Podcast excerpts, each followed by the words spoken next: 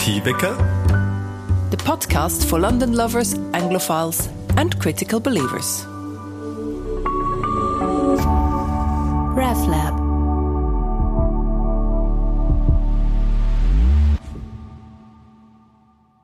Guten Tag, liebe Podcast-Community und willkommen zu einer neuen Episode von More Tea Vicar, der Podcast für London-Liebhaberinnen, Menschenfreunde, Glaubensinteressierte und Geschichtsfans direkt aus der britischen Hauptstadt.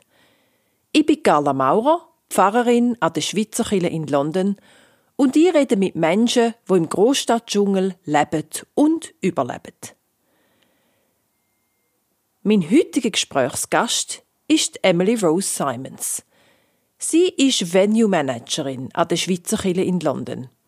Und als Venue Managerin koordiniert sie unseren Kirchenkalender, schaut, dass die Kirche immer in einem super Zustand ist, setzt Verträge für Vermietungen auf, zum Beispiel wenn wir London Fashion Week bei uns haben, eine Ausstellung oder eine Tanzklasse, und schaut auf so wichtige Details wie WC-Papierversorgung oder Hygienezertifikat für die Küche.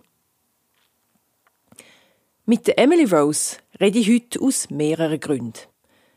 Zum Beispiel hat sie mir erzählt, wieso es für ihre Rolle als Venue Managerin wichtig ist, dass sie jüdisch religiös aufgewachsen ist. Und als geborene Londonerin hat sie die Megastadt quasi im Blut.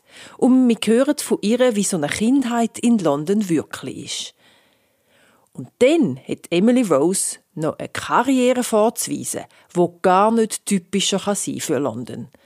Sie ist nämlich Musical-Autorin. Und mit Musicals habe ich persönlich ja so ein eine heimliche Liebesbeziehung. Ihr kennt das sicher. Es gibt doch so Geschichten aus dem eigenen Leben, wo einem auch nach Jahren oder Jahrzehnten noch ein bisschen peinlich sind zum Erzählen. Und zum Thema Musical möchte ich euch jetzt genauso eine aus meinem eigenen Leben berichten. In meinem ersten Jahr an der Kante St. Gallen haben wir im Deutschunterricht einen Vortrag halten. Das Thema haben wir ganz frei wählen. Es ist so ein darum gegangen, dass man die anderen Klassenkameraden besser kennenlernt. Ich bin heim und habe dann mit meiner Mutter so ein darüber nachgedacht, über was ich reden in diesem Vortrag. Und ich hatte schon damals einen recht ausprägten Sinn für Gerechtigkeit und für das Geschehen in der Welt. Und so sind wir darauf gekommen, dass ich ja über den Konflikt in Ex-Jugoslawien reden Aber über Nacht habe ich mir das dann nochmal anders überlegt und habe das Thema gewechselt. Ich war als Teenager nämlich ein totaler Musical-Fan. Darum habe ich den statt der Krieg in Ex-Jugoslawien mein Lieblingsmusical Grease gewählt. Und von diesem Musical habe ich jedes Lied auswendig kennt und die Biografie von jedem Schauspieler, der jemals diese Rolle gespielt hat. Es ist mir heute noch ein bisschen peinlich, wie ich dann meine Prioritäten gesetzt habe. Und besonders cool hat es mich, glaube ich, auch nicht gemacht. Ja, heute aber lebe ich in der Musical-Metropole schlechthin. Und obwohl mein Herz mittlerweile hauptsächlich für Sprechtheater schlägt, ich wollte ja eigentlich Schauspielerin werden und nicht Pfarrerin. Aber dann ist das Theologiestudium dazwischen gekommen. Ja, trotz meinem Liebe für Sprechtheater gehe ich hin und wieder gern in so ein kitschiges Musical. Und Kiel ist ja wirklich gerade um die Ecke der West End Theaterwelt. Im Februar, kurz vor der Schliessung von allen Theatern wegen dem Coronavirus, bin ich mit zwei Freundinnen, zwei Theologiestudentinnen aus Heidelberg, noch The Prince of Egypt schauen. Das ist ein epochales Musical über den Moses, wo das Volk Israel aus Ägypten führt. Und dann eines von meinen allerletzten Erlebnissen, gerade ein paar Tage vor dem Lockdown, bin ich nochmal in ein Musical gegangen, und zwar aber vom ganz anderen Spektrum von Musicals in so einem alternativ ähm, Theater. Das ist in einem Kellergewölbe unter einem Waterloo-Bahnhof als Teil von einem Musical-Festival. Und ich bin an das Musical gegangen, weil die Theatergruppe bei uns an der hat probt und uns Billette gegeben. In dem Musical ist es um eine Familie gegangen, wo mit der Krebsdiagnose der Mutter hat müssen leben lernen und umgehen. Und als Zuschauerin haben wir äh, die Möglichkeit gehabt, den Verlauf von dem Stück zu bestimmen, indem er können abstimmen, wie es weitergehen soll. Musical haben mich nie so richtig verloren und darum äh, freut es mich natürlich besonders heute, dass ich mit einer Musical-Autorin reden kann. Im Anschluss an das Gespräch hören wir einen Song, den Emily Rose selber geschrieben und aufgenommen hat und wo von ihrer Mutter erzählt. Ihre Mutter, wo nie gern mit der U-Bahn ins Stadtzentrum ist gefahren, aber dreist denn eines Tages doch auf sich genommen hat, und zwar aus einem ganz speziellen Grund. I'm with Emily Rose Simons, who is the venue manager at the Swiss Church, and Emily Rose has actually a lot of um, fascinating aspects to her um, and who she is as a person. And the first thing I think listeners would be probably quite fascinated about is that you actually grew up in London. I don't know many people who grew up in London, and I think yeah, most people somehow immigrated to London, but you were born and raised in the city. So, yes, I grew up in London, but my mum immigrated from Scotland, and I'm about third or fourth generation. Uh, I think my ancestors are from Romania and Poland, France, Germany, pretty much all over Europe, uh, and they kind of came over to London eventually. Um, but yeah, growing up in London, I think to be fair, is is that which is very cool. So, um, because growing up in London is, is hard to imagine. Although I now I I now have a child who will grow up in London, which I find hard to imagine. But I, uh, yeah. I guess you just do. Obviously, you can't really compare it because that's the only childhood you had growing up in London. But if you try to imagine like how maybe that could differ from other childhoods, what what is different about growing up in London? So London, to be fair, is is very vast. It's Greater London, so it's it's not like Manhattan where everything is on top of one another. Like I couldn't imagine bringing up a family in Manhattan. Whereas in London, um, you have the different zones, you have the different boroughs, and um, apart from very central London, uh, which no one really lives in, the absolute centre, it's kind of suburbia. You have suburbia even as far as like zone two and zone three, you can have a house with a garden. I mean, you'd probably be a millionaire. But like, um, so I li- I grew up in London, but I grew up in zone six. It's now zone five, but don't kid yourself. High Barnet is zone six. It was the end of the Northern Line, and where I lived, it was like half an hour walk away from the tube station. There's red buses going from the top of the road. There were also horses. Someone kept chickens and a cockerel that woke us up every morning. Um, so it was very much like London meets Hertfordshire meets countryside. And a lot of people who grow up in London live in that kind of area. Um, so you're not actually kind of going into town every day. It's not like no. a Covent Garden, um, Piccadilly Circus life each day of your life. Or how often would you? How often as a child would you travel into central London? it wasn't very often at all. We'd actually say it's like going into town. Oh, I'm going into town, and it's actually a bit of an adventure. Growing up in London means probably means that your parents are going to be quite insular, uh, and you're not going to be left to your own devices to go here, there, and everywhere because it, it can be a little bit dangerous. You know, I'd, I'd go to ballet lessons at a church in Mill Hill. I went to the same uh, dance school as Cecile's daughter. Oh, we have to explain who Cecile is. Cecile yeah. is um, a trustee of the church, and she's also the uh, catering manager, and she's really the person who knows everyone and she's connected to everyone and she's really very much um, the heart of the church not only her the whole congregation but everyone knows cecile and cecile knows everyone um, so just to explain to our listeners um, i think most people at the swiss church know who cecile is when we talk about cecile but so now just to explain that as well so you went to the same ballet classes or the same ballet school yeah. as her daughter? Yeah. That is very rare in London, isn't it? It's also very rare that you see someone or meet someone in the street by accident that you know. I mean, to be fair, London is it's very neighborhoodly.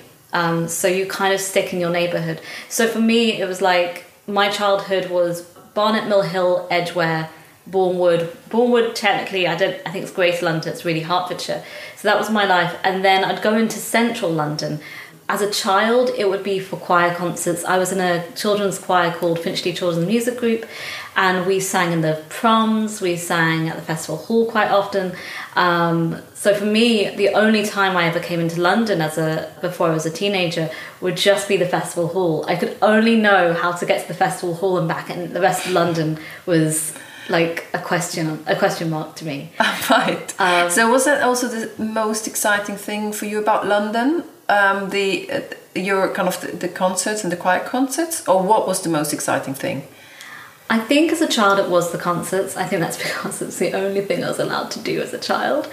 Um, we didn't go to the uh, we didn't go to the theatre or anything that much, and we didn't go to that many concerts. I remember being in primary school, and this girl uh, said, "I went to the theatre last night," and I thought, "Wow, her family must be like super rich, like going to the theatre, just like just to go to the theatre. um, because it did seem like the top of my road. I can see London from the top of my road. I, as in, like we can, I can go to the end of the driveway and look down, and we can see Canary Wharf but it also it's both you can see it and it also feels so far away at the same time um, and it still it felt like a big dangerous adventure for me as a teenager it was going to covent garden i had a friend who was very like very into beautiful things so uh, we'd go to Covent Garden, and I think we once had tea in Harrods and that sort of thing. She she liked very beautiful things like that, but that was my only outings. Whereas I had friends who were more uh, no- normal. Uh, because my life was as a child i think this is very london as well it was ballet classes music classes choir orchestra.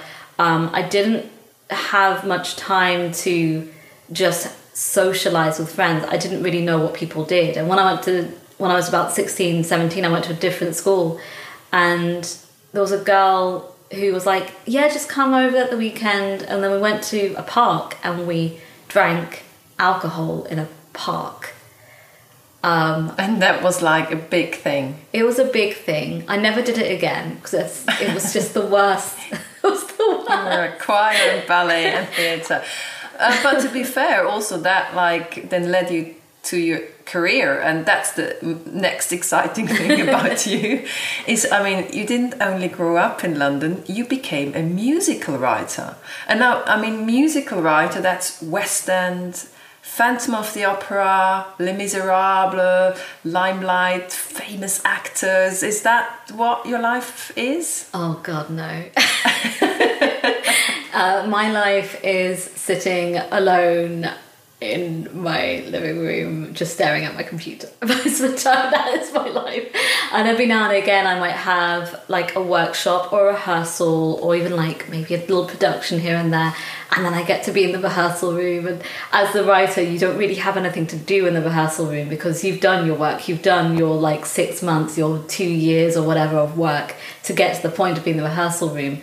And that's your point where you're meant to just like be quiet and not do anything. And for me, it's like, oh my gosh, I get to leave my living room. Um, so, so you you actually sit at home and you write music, you write um, storylines, you, you, you create what then might become a musical later. And where are these musicals shown? Good question. So I am what they call an emerging artist, or a, I think um, I'm something like an early mid career artist now, um, which basically means that I could be making art but you'd never know. um, so I've had workshops of musicals, um, and I have had a couple of small productions. The smaller the musical I write, the more likely it is to get a production. So my one woman musical had loads of productions. Um, and that's done on a stage, in TV, or how, how does that work? That one, um, it was the first one I wrote and um, I want I knew I wanted to write a musical, and I didn't know how to do that. I didn't know anyone else who wrote musicals, so I wrote one and I performed it and I produced it and I accompanied myself with little demos of the piano that I recorded and I taught that loads of places all over the UK. I performed it in people's living rooms. Um, I performed it in a falafel shop in Bristol. I performed it in a student union in St Andrews University, and then the last the last performance of it was at JW3. But I also took it to which is oh JW3 is a Jewish community centre. Uh, the musical is called Confessions of a Rabbi's Daughter, um, and it's on. Uh, it's on different platforms on the internet. I think you have a web page. I do. It's called songsofemilyrose.com. songsofemilyrose.com. Yeah. Um, you will also find that in the description. So if you want to hear um, Emily Rose's uh, writing, musical writing, and I think what is really interesting to, to hear from you is that it's not just musical, it's not just about the glitzy lights that tourists see when they come here, but there's so many fringe theatres, there's so many writers, so many creative people in London who, like you, show things on smaller stages in falafel shops, in community centres, and perhaps one day, and I hope that for you very much, on one of the big West End stages. And um, I think it's also important to say that the whole coronavirus and the lockdown and social distancing has is a huge risk to uh, the theatre scene, um, and the future is really um, a big question mark at the moment. And I think especially also for for, for smaller theatres. Mm. Um, so we, we're trying to support that at the Swiss Church as well with our uh, program of, of giving the Swiss Church as a space for rehearsal, for exhibitions, to play our part. Yeah. Um, hopefully. So you you work for um, a church as venue manager. So you coordinate the calendar. You are the face of the church. You set um, set up the contracts with clients who hire the church. Um, you you make sure there's always enough toilet paper and that everyone is welcomed friendly here. Just coordinating uh, the use of the building now you you also you grew up in a jewish community so you understand religious community. How does that impact on your role as venue manager and, and how important do you think that is?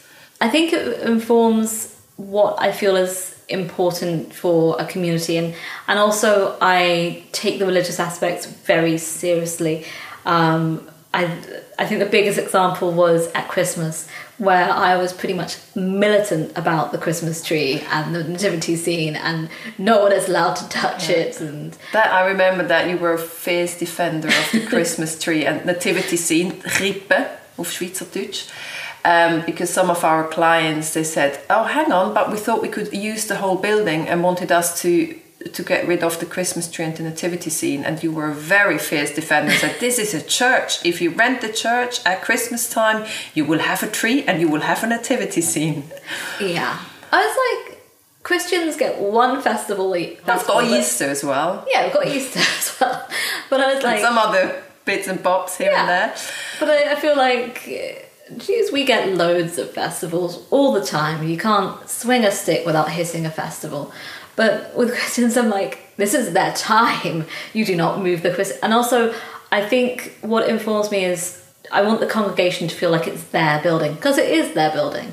And when it came to the Christmas tree, even though it's the first Christmas tree that I've ever bought, and I felt very proud about that, I didn't decorate it. I I decorated boxes and put the decorations in the boxes so that the congregation could decorate their own tree which also meant that I felt even more precious about it because if I was like, oh yeah, I'll decorate the tree, it wouldn't have meant so much like, oh yeah, and then I'll move the tree. But then I was like, it's their tree.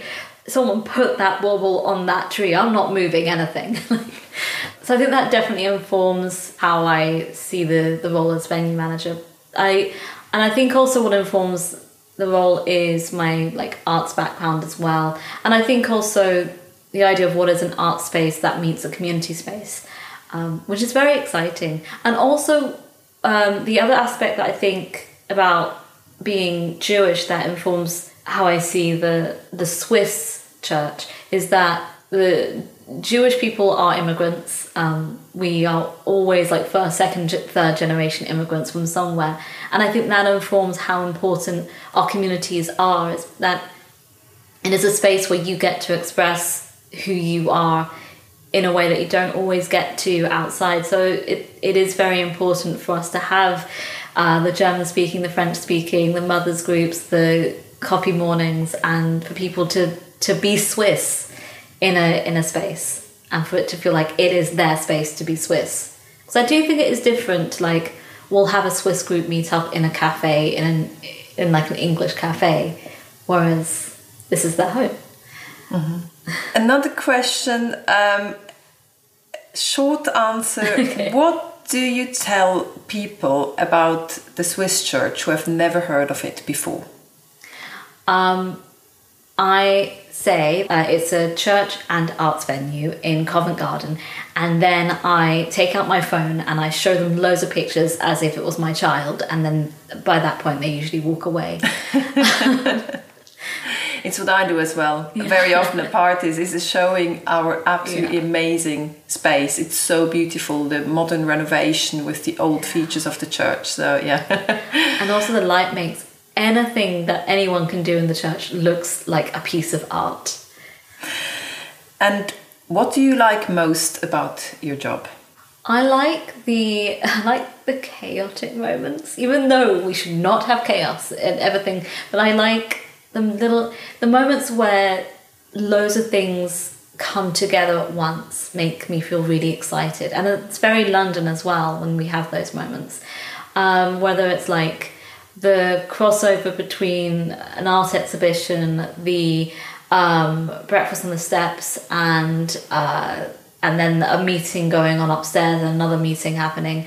There was one time we had a big exhibition happening in the evening in the hall, and we had a what we call a full house if everyone in the office is in, and also a meeting was happening in the meeting room, and um, there was a rehearsal going on in the gallery room, and then one of my directors turned up for a meeting with me. And i like i like inviting my uh, who my collaborators to come and meet me in the church because i'm just like look at it it's beautiful. Use it for something. So you like the buzz and the chaos yeah. management? Yeah and like the fact that the only place in the church that was available for me to have my little meeting was the uh, was the organ loft well, it's one of the best spots. The it, view is amazing. Oh, yeah. Was, I mean, it was really nice, and it was also useful for the client because if they had any questions, they could just call to me. I feel like I should probably work out there more often. And I think it's also uh, good to say that we have events like London Fashion Week sometimes here when they have like exclusive views of the whole building for a few yeah. days to put up a big fashion show.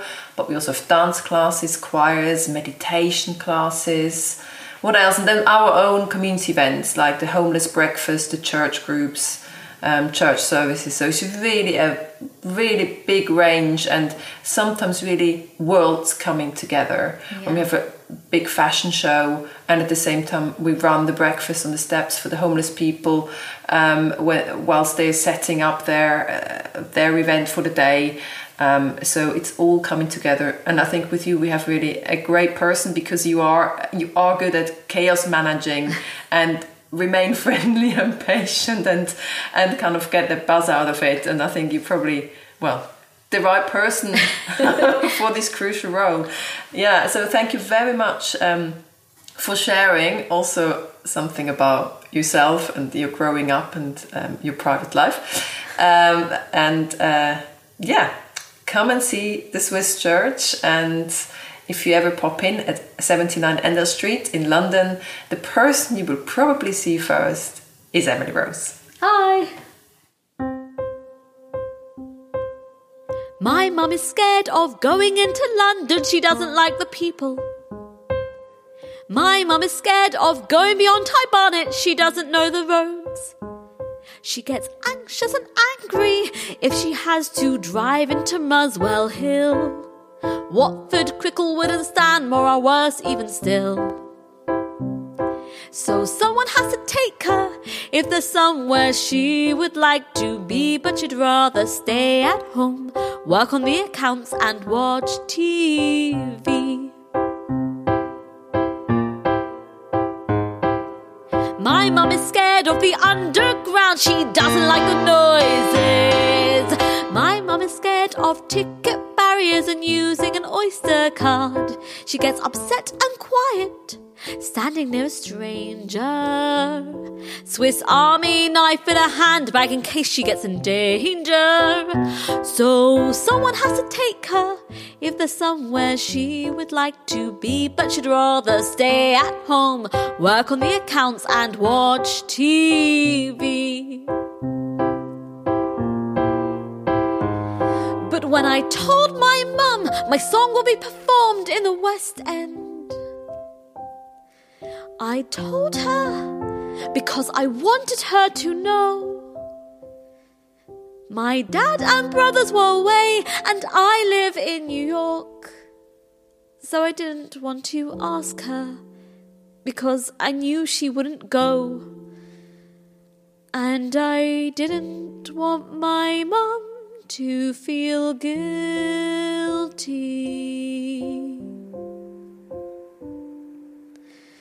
My mum hates High Barnet Station, but she went there on her own. My mum hates the Northern Line, but she travelled down all on her own. She was happy and proud to hear my song on a West End stage. Even more excited to see Elaine Paige. Must have been so scared. She must have been so scared. But she went there all on her own. She went there all on her own just to hear my song.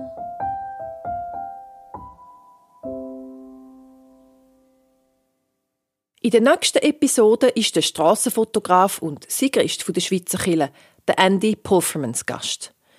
Mit ihm habe ich mich in einem Pub getroffen, in unserem Lieblingspub in der Endell Street, dort wo Killen ist. Und er hat mir erzählt, was der Glaube in seinen 30 Jahren als obdachloser Mann für eine Rolle gespielt hat. Wieso er sich halb als Schweizer fühlt, obwohl er noch nie ist dort war, und was man ihm aus der Schweiz statt Schocki gescheiter mitbringt. Wir, liebe Podcast-Community, dürfen dir aber gern weiterhin Schocki mitbringen. Am liebsten Lindnuss, Offi-Schocki oder Sprüngli Praline, wenn es ein bisschen teurer darf sein. Hört rein und bis zum nächsten Mal. RefLab